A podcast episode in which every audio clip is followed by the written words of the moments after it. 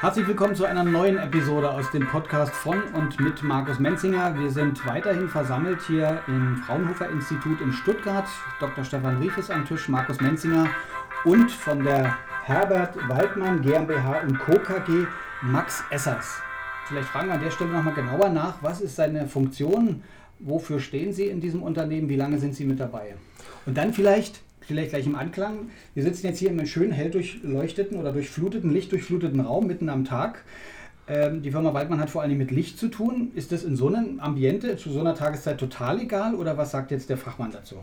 Genau, also ja, Max Essers, Sie haben mich ja nett eingeführt, vielen Dank. Ähm, bin zum Teil im Vertrieb als Key Account Manager tätig und ähm, zum Teil in unserer eigenen ja, Digitaleinheit, wozu ich nachher im Verlauf des Podcasts noch kommen werde. Ähm, bin seit mittlerweile acht Jahren bei der Firma Waldmann beschäftigt und ähm, im vorherigen Podcast hatte der Markus das Thema früher Licht, Lichtschalter an, Licht es an, Lichtschalter aus, Licht es aus. Ging mir das ähnlich, bevor ich da angefangen habe. Also die Dimension des Lichts zu erkennen hat auch bei mir ein bisschen gedauert und ja, danke auch für die Vorlage an der Stelle, dass wir im lichtdurchfluteten Raum sitzen. Ähm, das, das Tageslicht, das natürliche Licht ist das Schönste und Beste, was es gibt. Und wer kennt es nicht, nach einem langen Winter mit dem Winterblues komme ich raus, die erste Sonne strahlt oder ich bin in den Bergen und blauer Himmel und Sonne. Mir persönlich geht es dann gleich immer deutlich besser, meine Stimmung ist besser. Und das ist nicht nur gefühlt so, sondern es ist auch wirklich so. Und ähm, das sind auch Themen, mit denen wir uns ganz stark beschäftigen. Ähm, das eine ist das, das visuelle, der visuelle Dimension des Lichts. Wir können uns hier erkennen, weil es hell ist im Raum. Ähm, dann gibt es die emotionale Komponente mit Lichtfarben, schöne Ambiente zu, zu gestalten, was auch schon ein wichtiger Punkt ist. Und dann die dritte Dimension, über die ich jetzt ja auch kurz eingehen möchte, ähm, ist die ja, biologische. Und ähm, das berühmte Eisbergmodell, ne, was sieht man und was unter der Wasseroberfläche? Und diese biologische Dimension ist der berühmte Eisberg unter der Wasseroberfläche weil wir werden nämlich tagtäglich von Licht gesteuert. Es gibt sowas, was die innere Uhr heißt bei uns Menschen und in der Biologie gibt es eine eigene Disziplin, die da heißt Chronobiologie, die sich mit nichts anderem beschäftigt, als wie ist unser Hormonhaushalt getaktet in Abhängigkeit des Tageslichts. Und ähm, das sind Forschungsthemen, mit denen wir uns seit ja, Jahrzehnten beschäftigen, weil Waldmann äh, neben der Beleuchtung im Büro auch äh, sehr stark im Bereich von Pflegeeinrichtungen unterwegs ist, wo halt ja nicht immer ganz gesunde Menschen ähm, auch leben und dort, sage ich mal, mit Licht Vorzüge zu, zu bringen, dass den Menschen einfach besser geht im täglichen Leben, dass sie weniger Medikamente nehmen müssen, ähm, sich wohler fühlen, aktiver sind. Also man merkt eben schon an der Stelle, dass Licht einen erheblichen Einfluss auf uns Menschen hat. Und das haben wir dann eben in die Bürowelt überführt, einfach den Arbeitsplatz besser zu machen, für den Nutzer besser zu machen und dem Mensch was zurückzugeben, wenn er eben nicht in einem so einen schönen, lichtgefluteten Raum wie hier sitzt, weil es gibt auch sehr viele dunkle Büros. Und ähm, ja, wir sind ja auch Praktiker und mit dem Markus Menzinger haben wir einen starken Praktiker an unserer Seite, der seine eigenen Räumlichkeiten ja neben der Ideenwerkstatt in München ja auch äh, mit unseren Leuchten mittlerweile ausgestattet hat, unter anderem die biodynamische Beleuchtung. Und da sagt er bestimmt auch mal was gerne zu, ähm, wie das auch auf seine Mitarbeiter wirkt. Ah, Max, vielen Dank für die tolle Steilvorlage. Ja, ich hatte vorhin ja schon mal kurz erwähnt, äh, was das für uns im Büro bedeutet hat, also für unsere Mitarbeiter. Aber was eigentlich für mich das Spannendste daran war, war insgesamt das Thema, wir haben also Thema Licht ähm, und gerade dieses biometrische Licht, nennt ihr das? Ne? Biodynamische. Biodynamische Licht. Das ist eigentlich das, was wir eigentlich bisher noch gar nicht in im Fokus hatten. Und das Schöne ist eigentlich bei meinen Mitarbeitern jetzt so, dass und das ist das Lustige, ist immer noch so diese, wie das Ding angeguckt wird. Also wenn die dann teilweise so am Arbeitsplatz sehen und dann so der Leuchte hochgucken, ist es für die immer noch so ein bisschen wie so eine, wie spooky. Also was passiert da eigentlich und so weiter. Und dann waren ja eure Leute mal bei uns und haben nochmal das Thema eingestellt. Also man kann da ja die tollsten Sachen machen, technisch, also mit, äh, mit einer App dann irgendwie die Dinge einstellen und so weiter und natürlich auch so eine Art Showcase dann machen, dass man das sieht, eben wie sich das Licht dann sozusagen, also die Veränderungen, die es dann eben hat, blau, äh, rot und was sich da alles so tut da wirst du sicher noch was dazu sagen. Aber das ist halt das Schöne eigentlich für mich, dass meine Mitarbeiter auf einmal da saßen und sich mit dem Thema beschäftigt haben. Und dann selber gemerkt haben, was sich verändert. Und dann wenn, ist es ja so, dass du jetzt nicht unbedingt sofort was direkt spürst, vielleicht. Aber wenn du dann nachfragst, was es für sie bedeutet, merkst du eben schon, was es einen Einfluss hat. Und das war zum Beispiel eine sehr schöne Geschichte, die bei uns eigentlich im, Büro eigentlich bis dato natürlich eigentlich ehrlicherweise gar keine wirkliche so Relevanz hatte, aber jetzt eben doch eine sehr starke Relevanz gewonnen hat und das eben auch für uns dann eben im Büro eingesetzt wird. Mhm. Jetzt ein bisschen kam es ja in den Ausführungen am Anfang jetzt von Max Essers schon raus. Ähm, das sind Erkenntnisse, die irgendwo erforscht wurden oder weiter erforscht werden. Da kann uns Dr. Stefan Rief wahrscheinlich etwas zu sagen. Was hat das Licht denn jetzt in diesem Kontext bei den Forschungen ergeben oder der Blick auf das, die Lichtquellen im Büro? Ähm, also da muss ich ganz ehrlich zugeben, da ähm, jetzt bin ich natürlich kein Chronobiologe äh, und, und ich mache auch keine Detailforschung zur, äh, zur Wirkung von Licht, sondern ich bediene mich dann natürlich anderen Forschungsergebnissen, die es gibt. Da gibt es ja ganz eigene Disziplinen und auch seit vielen Jahrzehnten, was aber natürlich für uns im Büro auch richtig spannend ist, ist so ein bisschen der, der Blick in die Zukunft. Wie kann ich denn jetzt vielleicht Aufgabe und Licht zum Beispiel miteinander verknüpfen? Ja, wo man sagt, dass, ähm, es gibt eine Untersuchung, die, ähm, eine japanische Studie, da wird berichtet, dass zum Beispiel bei äh, geringerer Lichtstärke wäre gut für kreative Prozesse. Es gibt äh, zahlreiche, sagen wir, wir haben einmal das chronobiologische, wir können das natürlich aber auch mit Aufgaben verknüpfen. Und wenn ich mir jetzt einfach vorstelle, dass dass ich ja schon viele Stunden in meinem Leben arbeite ähm, und wird jetzt dort mehr erfahren drüber, indem ich einfach weiß, was ist gerade für eine Lichtsituation und das vielleicht auch verknüpft, wie arbeite ich gerade, glaube dann gibt es vielleicht zukünftig ganz tolle Feedback-Systeme oder Möglichkeiten, einfach mich selbst kennenzulernen und zu optimieren, so wie du gerade sagtest, Markus, dass, naja, man spürt es ja nicht gleich, aber vielleicht über eine Dauer und über eine ja. Sensibilisierung. Ich sage, immer in der Situation bin ich so, ich glaube, das ist das Spannende und da ist natürlich die Digitalisierung auch äh, einfach ein tolles Instrument, um sowas zu nutzen, weil ja jeder Mensch auch wieder in sich so ein bisschen anders reagiert auf die Dinge. Und das, das finde ich das spannend. Aber ganz ehrlich, bin kein Lichtforscher. Haben wir im Haus, ähm, aber sitzt gar nicht am Tisch. Vielleicht ein Satz dazu noch, also wir hatten ja ähm, dem ganzen Thema, weil, und das ist ja das Thema, diese Komplexität von so einem Büro. Und ich hatte früher mal gesagt, naja, wir bauen kein Atomkraftwerk. Das stimmt natürlich, wir bauen kein Atomkraftwerk. Ich muss aber langsam zugestehen, dass das Thema Büro schon eine unglaubliche Komplexität hat.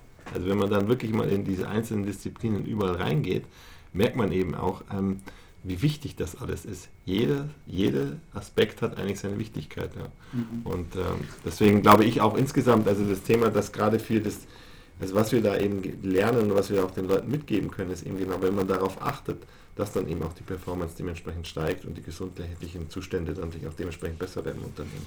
Da sollte man natürlich so ein bisschen aus dem Blickwinkel unserer Hörer jetzt nochmal versuchen reinzuhören und jetzt hier bei den Max Essers nochmal genauer nachzufragen. Also wenn ich das jetzt höre und habe mich auch noch nie damit beschäftigt oder finde vielleicht gewisse Leuchten auch noch so ein bisschen merkwürdig, wie würden Sie jetzt diese Menschen so ein bisschen anfüttern mit vertieftem Wissen, mit Erkenntnissen, dass die ein Gespür dafür bekommen, was da eigentlich für ein Potenzial drin steckt, so wie Markus andeutet, in dieser Komplexität? Mhm. Ja, das Schöne ist ja, als er beschrieben hat, dass das ein diffuses Gefühl von den Mitarbeitern ist, zu sagen, Mensch, ich fühle mich ja wohl. Und das ist, sagt ja schon aus, Wohlfühlen ist schon mal ein sehr schönes Ergebnis dabei, weil wenn wir uns wohlfühlen, Jetzt sind wir ganz kapitalistisch unterwegs, dann arbeite ich auch besser und bin leistungsfähiger, aber ich fühle mich einfach auch, besser und das ist schon mal ein sehr wichtiger Punkt, Aspekt dabei. Ähm, wissenschaftliche Seite haben wir, wie Stefan eben auch gesagt hat, wir arbeiten ja sehr eng mit der LMU München zusammen, ähm, auch schon seit Jahrzehnten weil wir einfach in dem Bereich uns, wie vorhin erwähnt, in der Pflege sehr stark auseinandergesetzt haben und das natürlich nicht von alleine machen wollen und können. Technisch umsetzen ja, aber auch wir berufen uns hier auf Forschungsergebnisse, dass wir wissen, wann, zu welcher Uhrzeit wirkt welches Licht, in welcher Lichtfarbe, in welcher Intensität, damit es überhaupt wirkt. Also man merkt schon, da gehören schon einige Parameter dazu und ein ganz schöner Wissenstransfer von der Wissenschaft über uns ähm, und auch eben Aufklärungen. Ich möchte einfach mal anhand eines praktischen Beispiels mal unter, untermauern, das, was für eine Relevanz das ist. Ähm, man kennt ja vielleicht auch die Tageslichtlampen, die ganz gern verwendet werden, gerade in nördlichen Ländern mit sehr hohen kalt oder mit einem sehr kaltem Licht, mit einer hohen Intensität, ähm, weil es einfach auch eine Korrelation gibt, wenn ich sehr wenig Tageslicht habe, dass ich in depressive Stimmung kommen kann. Oder aber auch in ähm, beispielsweise Skandinavien fangen, fängt die Schule später an, weil einfach diese innere Uhr, für Teenager muss ich hinzusagen, ähm, für, für Teenager die Schule später an, weil einfach diese innere Uhr, diese Chronobiologie ist die innere Uhr des Menschen sozusagen, ähm, einfach anders getaktet ist. Ne? Da stellt sich der ganze Hormonhaushalt um in dem Alter und Licht hat eben einen Einfluss auf den Hormonhaushalt. Und da wurde eben erkannt, hm, die gehen später ins Bett und stehen später auf, das ist halt in dem Alter bei den meisten Teenagern so, und an dem trägt man Rechnung, weil die einfach dann leistungsfähiger sind. Und äh, wir, was wir eben machen mit der, mit der Thematik, ist eben den Menschen unterstützen in seiner Leistungsfähigkeit, in seinem Wohlbefinden. Mhm. Okay. Ähm, vielleicht gehen wir nochmal Stück tiefer, soweit ich jetzt auch versuche mal zu verstehen. Das heißt, die Komponenten, die in dem Licht sind, die haben also quasi auf meinen mein Biorhythmus Auswirkungen. Jetzt könnte ich natürlich ähm, nur aus der Sicht des einfachen Büroarbeiters, Mitarbeiters fragen, okay, wenn mein Chef das jetzt einsetzt und dadurch meine Effektivität steigert, dann haben wir natürlich grundsätzlich als alle etwas gemeinsam, dass wir unseren Job gut machen wollen. Und wenn ich das aber nicht will? Hm, Im Endeffekt, ja, wenn er sich will, stimmt, kann er, hat er sogar die Freiheit zu sagen, ich gehe auf mein statisches 4000 Kelvin Licht. Gleichzeitig tut man den Mitarbeiter was Gutes, weil im Endeffekt draußen die Natur, die wird nachgebildet. Also ich fange morgens, Markus hat es gesagt, mit einem sehr kalten Licht, also sehr kalten Licht an, ne, von der Lichtfarbe her und wechsle hin zum, sag ich mal, dem berühmten Abendrot. Ne, in kaum merklichen Schritten fürs menschliche Auge nur ein Zeitraffer, sichtbar für Demonstrationszwecke und im Endeffekt bilde ich die Natur nach. Also ich tue dem Mitarbeiter was Gutes für sich und seine Gesundheit an der Stelle. Ich manipuliere ihn nicht, sondern ich unterstütze ihn in seinem, in seinem, in seinem ja, täglichen Biorhythmus. Und also von daher hat es den positiven Nebeneffekt, dass er vielleicht schneller fertig ist. Ähm, wobei das ist für uns nicht das Hauptaugenmerk, sondern für uns ist das Hauptaugenmerk, dass er sich besser fühlt und einfach gesünder leben kann. Weil man nimmt dem Menschen ja ein Stück weit auch was weg, wenn er in geschlossenen Räumen ist, mit nicht so viel Tageslicht wie jetzt hier. Und ähm, setzt ihn unter statisches 4000 Kelvin Licht, das ist einfach neutral, was jeder zu Hause in Büros hat sozusagen, und entzieht ihm eigentlich den natürlichen Rhythmus des Tages. Von daher gibt man den Menschen etwas zurück, was ihm genommen wurde. Mhm. Vielleicht so ein kleiner, ich finde, es leuchtet einem immer so ein, wo man auch merkt, dass es nicht manipulativ ist und darf man auch nicht manipulativ einsetzen. Äh, aber so lange Meetingräume sind einfach oft im Gebäudeinneren, ja, weil man ja in einer gewissen, vielleicht auch älteren Denkweise sagt, ja, okay, alle Arbeitsplätze müssen außen sein, eine Fassade ist auch gut. Ähm, aber man kennt, glaube ich, das Gefühl, zwei, drei Stunden in einem Meeting gewesen zu sein und dann vollkommen entkoppelt von der Welt da draußen. Also äh, und zwar jetzt nicht positiv entkoppelt mit einem Flow erleben, sondern so tatsächlich gar nicht äh, weiß, wie, wie ist jetzt da drin, man wird müde, man wird gestresst und ich glaube diese Anbindung an, die, an den natürlichen Lichtverlauf des Tages, ich glaube da merkt man einfach, dass das natürlich in die Gebäude das reinzubringen tatsächlich positive Effekte hat, die jetzt nicht manipulativ sind, sondern einfach nur mhm. das Normale, sage ich mal, was der Mensch erwartet, nachbilden. Da würde mich natürlich als Nachfrage jetzt nochmal interessieren, bei den Branchen, die Sie als Kunden haben, gibt es da für das Thema eine Offenheit in bestimmten Facetten der Branchen? Also leben Sie da, dass gewisse Unternehmer ähm, mehr hellhörig werden bei dem Thema oder ist es ein langsam ansteigender Trend überall? Ähm, also ist es ein Querschnitt. Also es gibt jetzt keine Branche, die jetzt sagt, ich bin dafür empfänglicher. Ähm, es hängt immer sehr stark von Unternehmen ab, von Unternehmenskulturen, auch wie stark man sich auf ein Thema einlässt. Weil was der Markus ja vorhin ausgeführt hat, ähm, ist, zwar, ist zwar kein Atomkraftwerk, aber das Büro ist schon, oder eine Horrorveranstaltung, wie Herr Stefan vorhin ausgeführt hat. Ähm, es ist schon ein komplexes Gebilde und es ist die Frage, wie weit ähm, in jeder Disziplin kann ich mich reinarbeiten. Und wir hatten ja einen vorhergehenden Podcast, das Thema Club 3, wo man sich einen sehr guten Einblick verschaffen kann über viele Disziplinen in einer kurzen Zeit. Und das, das spiegelt sich halt hier wieder. Ähm, von daher kann man es nicht vereinheitlichen. Generell ist es so, Unternehmen, die sich sehr stark mit dem Arbeitsplatz und der ja, neuen Form von Arbeit, um das mal so zu nennen, beschäftigen, die beschäftigen sich auch mit Themen eben wie Licht, Akustik und wie wirkt das auf mich, wie wirkt der Raum auf mich als Individuum. Und da haben wir dann eine deutlich höhere Durchdringung in diesen Themen. Mhm. Ja, vielleicht dazu ein Beispiel, was wir auch wieder bei uns hatten. Also deswegen diese Ideenwerkstatt ist wirklich ein fantastischer Place, um diese ganzen Dinge wirklich zu machen. Also das ist auch, das was ich sagen muss, ist eigentlich dazu, durch eben die Partner auch und so weiter und das, was wir hier lernen, ist so schön, weil du kriegst einfach andere Perspektiven rein. Und du kommst mit einem Thema, wo erstmal jeder sagt, oh, lass mich damit in Ruhe. Ja? Also das erste Mal, wo ich von, den, von den Lampen erzählt hatte, ganz ehrlich, da hat jeder gesagt, ja Markus, hast du jetzt wieder, kannst du jetzt gut und also, aber irgendwann stehen die Dinger da und dann ist gut. Naja, aber das ist halt eben genau das, was dann anfängt bei jedem irgendwie, dass er dann anfängt, dann darüber nachzudenken und dass es natürlich eben eine Wirkung hat und und und. Wir hatten auch so einen Ergonomieberater jetzt noch im Haus, der das Ganze dann eingestellt hat, wo auch am Anfang, ja, das war so ganz nett, dass der kommt. Ich hatte Ergonomieberater, mir sind alle Haare zu Berge gestanden, als ich das gehört habe. Aber gesagt, um Gottes Willen, also ich habe da so diesen Klassiker halt, äh, irgendwie 60 Jahre Mann, der dann erklärt, wie man halt den Bildschirm und, und so weiter. War aber ganz anders, war echt ein sensationeller Typ. Der uns das halt gezeigt hat und der hat ganz neue Perspektiven reingebracht. Und das meine ich eben damit. Also wir können so viel Tolles und Gutes tun am Arbeitsplatz. Also es ist jetzt nicht mehr nur so, dass man sagt, es gibt eben den einen Aspekt, sondern diese ganzen Aspekte dann eben sind. Das meine ich damit. Also nicht nur das Licht ist eben, du sagst, du hast ein tolles Licht, aber die Leute sitzen total falsch, dann hast du eigentlich nicht was richtig gut gemacht. Wenn man mit dem Heinz, äh, mit, mit, mit, dem Heinz weiterspricht, dann sagt ihm das Thema Bildschirme, wie geht das Licht vom Bildschirm, äh, vom, vom, vom, äh, von der Leuchte jetzt in den Bildschirm rein und so weiter. Und diese Dinge, das, das, das meine ich eben damit. Es wird immer mehr und wenn wir die Dinge halt wirklich sehr gut verknüpfen miteinander, haben wir halt wirklich einen unglaublichen Effekt gesundheitlich für die Menschen. Und das, glaube ich, ist schon wertvoll, darüber nachzudenken, da immer mehr darüber nachzudenken und das wirklich den Menschen zu geben. Weil, ich meine, nochmal, wie, wie vorhin schon gesagt worden ist, ich meine, wie, wie viele Tage arbeitest du, wie viele Stunden arbeitest du am Tag? Und das sollte doch wirklich das Optimum für die Menschen eben da sein. Ne? Genau, da erinnere ich mich noch an die Ausführungen von Heinz Wagner, aber er hat auch bewusst gesagt, dass er nochmal gespannt ist, auch von Ihnen, Herr Essers, zu hören, was da genau in dieser Synchronisierung, das ist ein mhm. Stichwort, was er hatte. Wie kann ich jetzt das Deckenlicht oder das Licht mhm. im Raum synchronisieren mit dem Licht auf dem Bildschirm? Mhm. Da ist irgendwas möglich geworden. Mhm. Und das war das vielleicht nochmal ein bisschen nachvollziehen, vielleicht auch als Laien jetzt, die das jetzt noch nicht so oft gehört haben, nicht so tief drin ist. Wie funktioniert das? Mhm. Ja, gute Frage. Ähm, ich versuche es mal in einfachen Worten darzulegen.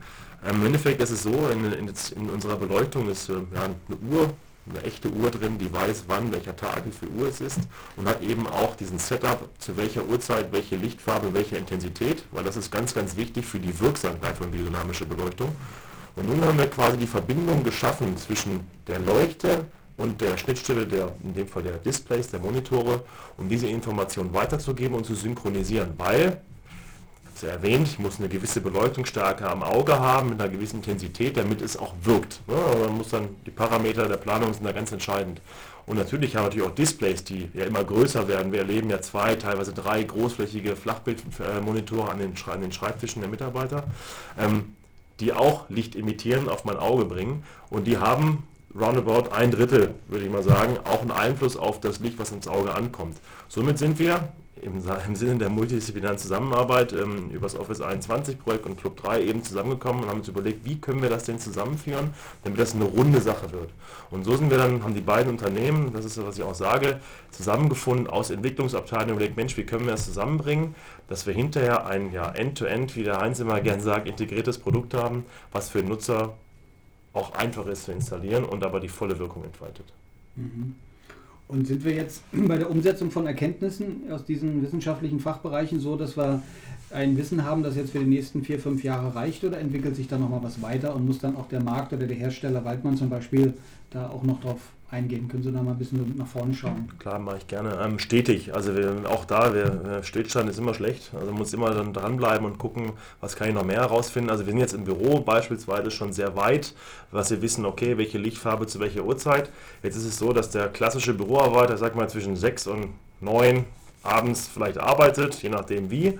Ähm, aber jetzt, wenn wir mal weiterschauen, ähm, in Industriehallen, ne, wo gearbeitet wird, in Nachtschicht gearbeitet wird, ist ja nun mal so, dass man auch weiß, dass ja auch dort das Thema Krebs äh, ein höheres Risiko für Nachtschichtarbeiter bedeutet. Da ist die Forschung nicht so weit. Also das ist eine Aufgabe von uns, stetig dran zu bleiben und zu wissen, wie wirkt Licht auf uns Menschen und äh, wie können wir, sage ich mal, den bestmöglichen Effekt erreichen.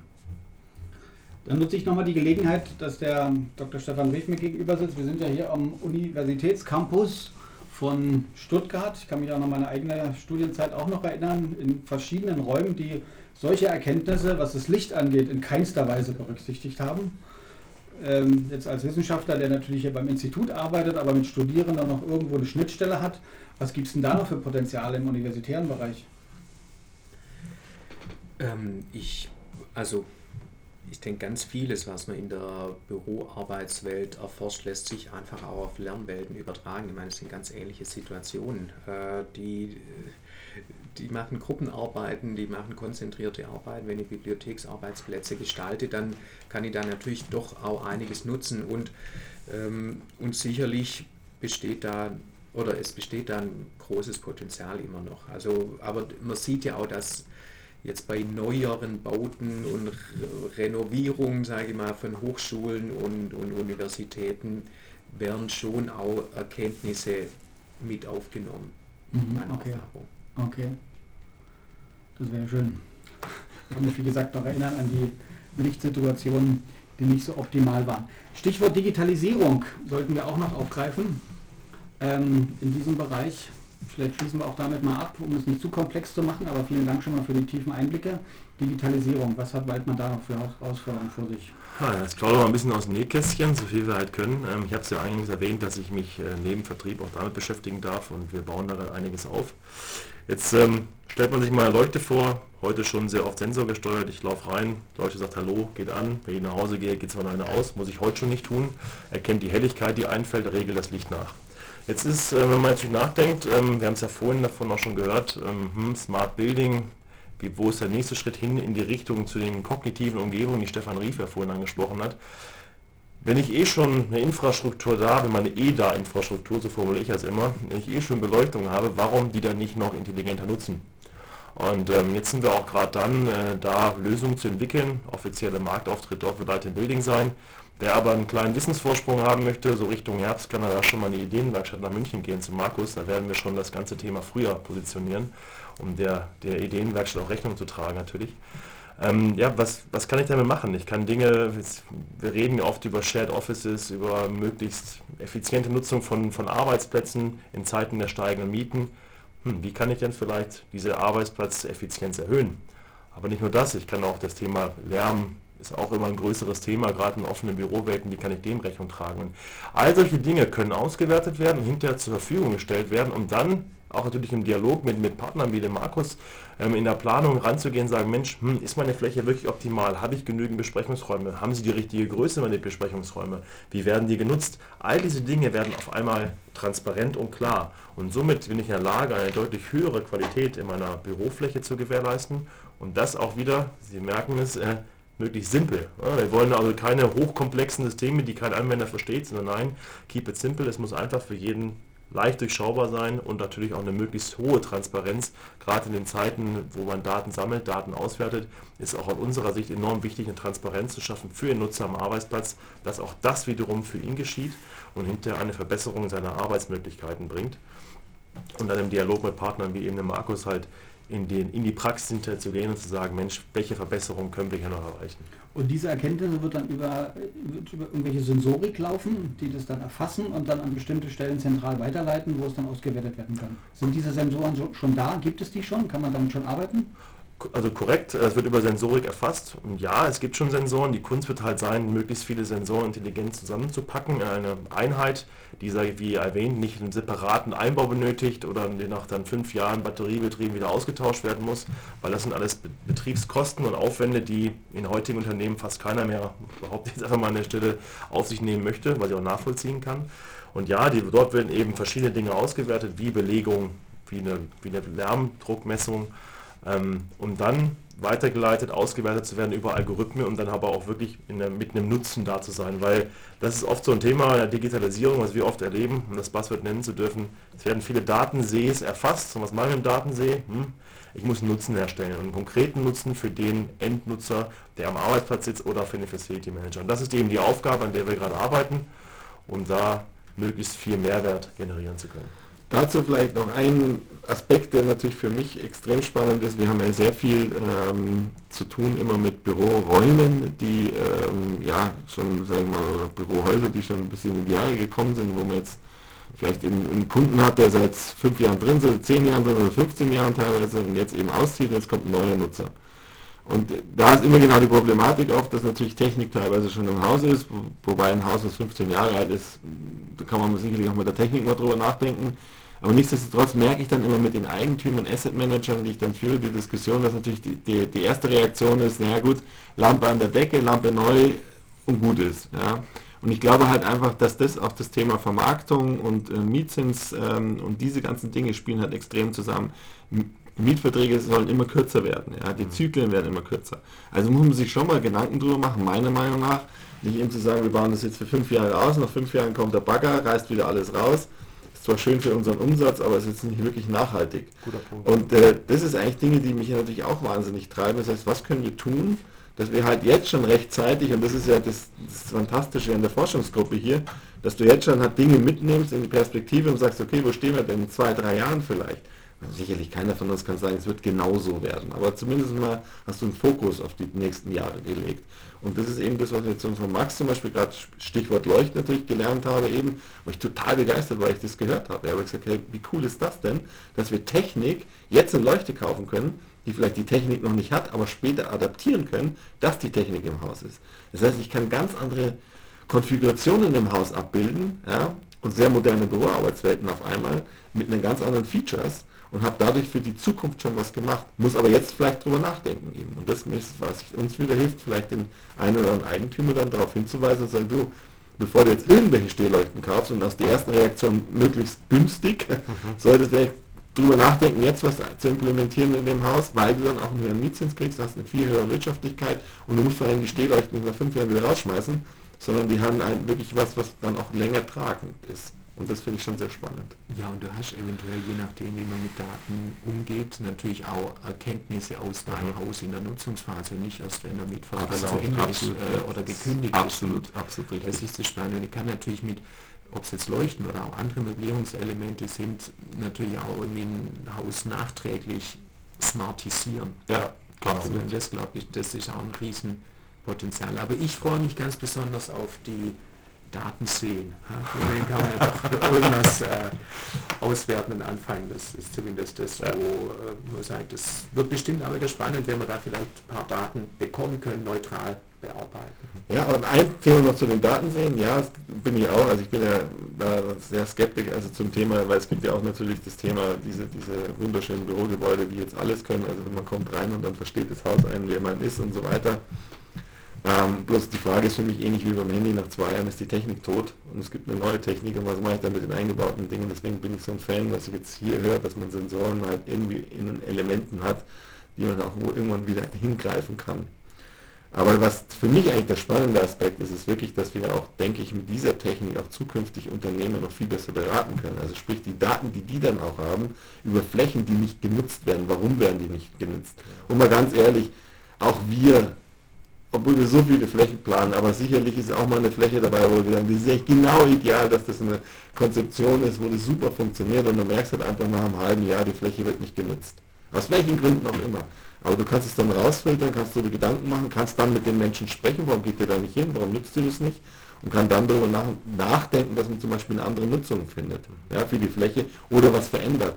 Und warum immer dieses statisch? Ich habe einmal ein Büro bezogen, ich habe das einmal schön eingerichtet, bei mir war einmal der Innenarchitekt und hat gesagt, so wird's. Das glaube ich einfach, die Zeit ist vorbei. Und ich glaube, wir müssen da eine viel höhere Flexibilität bekommen, um halt wirklich die Menschen das so zu platzieren, eigentlich die, die, äh, die Elemente oder die Stationen, wo sie arbeiten, dass es für sie gut funktioniert und für das Unternehmen gut funktioniert. Ja, lassen Sie uns an dieser Stelle einen Schlusspunkt setzen. Herzlichen Dank an die drei Herren, die jetzt hier um mich herum gesessen haben. Dr. Stefan Ried vom Fraunhofer Institut, Max Essers von Weidmann und Markus Menzinger von der Office Group. Ich hoffe, es ist Ihnen als Hörer hell geworden. Sie haben ein bisschen anderes Verständnis bekommen von Helligkeit und die Namen sind genannt worden, an wen Sie sich wenden können. Vielleicht ist das Thema etwas, was Ihnen auf den Nägeln brennt. Dann melden Sie sich doch bei denen, die jetzt hier mit am Tisch gesessen haben. Herzlichen Dank für die Aufmerksamkeit. Bis zum nächsten Mal. Wiederhören. Vielen Dank für Ihr Interesse an dieser Episode unserer Podcast-Serie Future Workplace. Leider gab es durch Vibrationen rund um das Aufnahmegerät Störgeräusche.